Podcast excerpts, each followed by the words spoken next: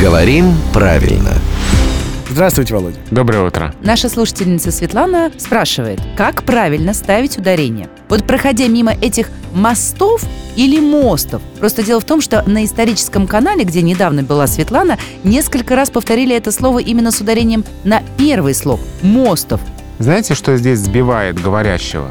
Говорящего сбивает э, то, что в единственном числе возможны варианты – моста и моста проходя мимо этого моста и проходя мимо этого моста. Моста предпочтительно, но моста не ошибка. О как. А в родительном падеже множественного числа такой вариативности нет. Только мостов, э, поэтому вот э, правильно. Ну, то Светлана есть- обратила внимание, да, мостов ошибка. Как известно, если ошибки возникают, значит, это кому-нибудь нужно. А Владимир Пахомов приходит сюда каждое буднее утро, потому что это всем нужно.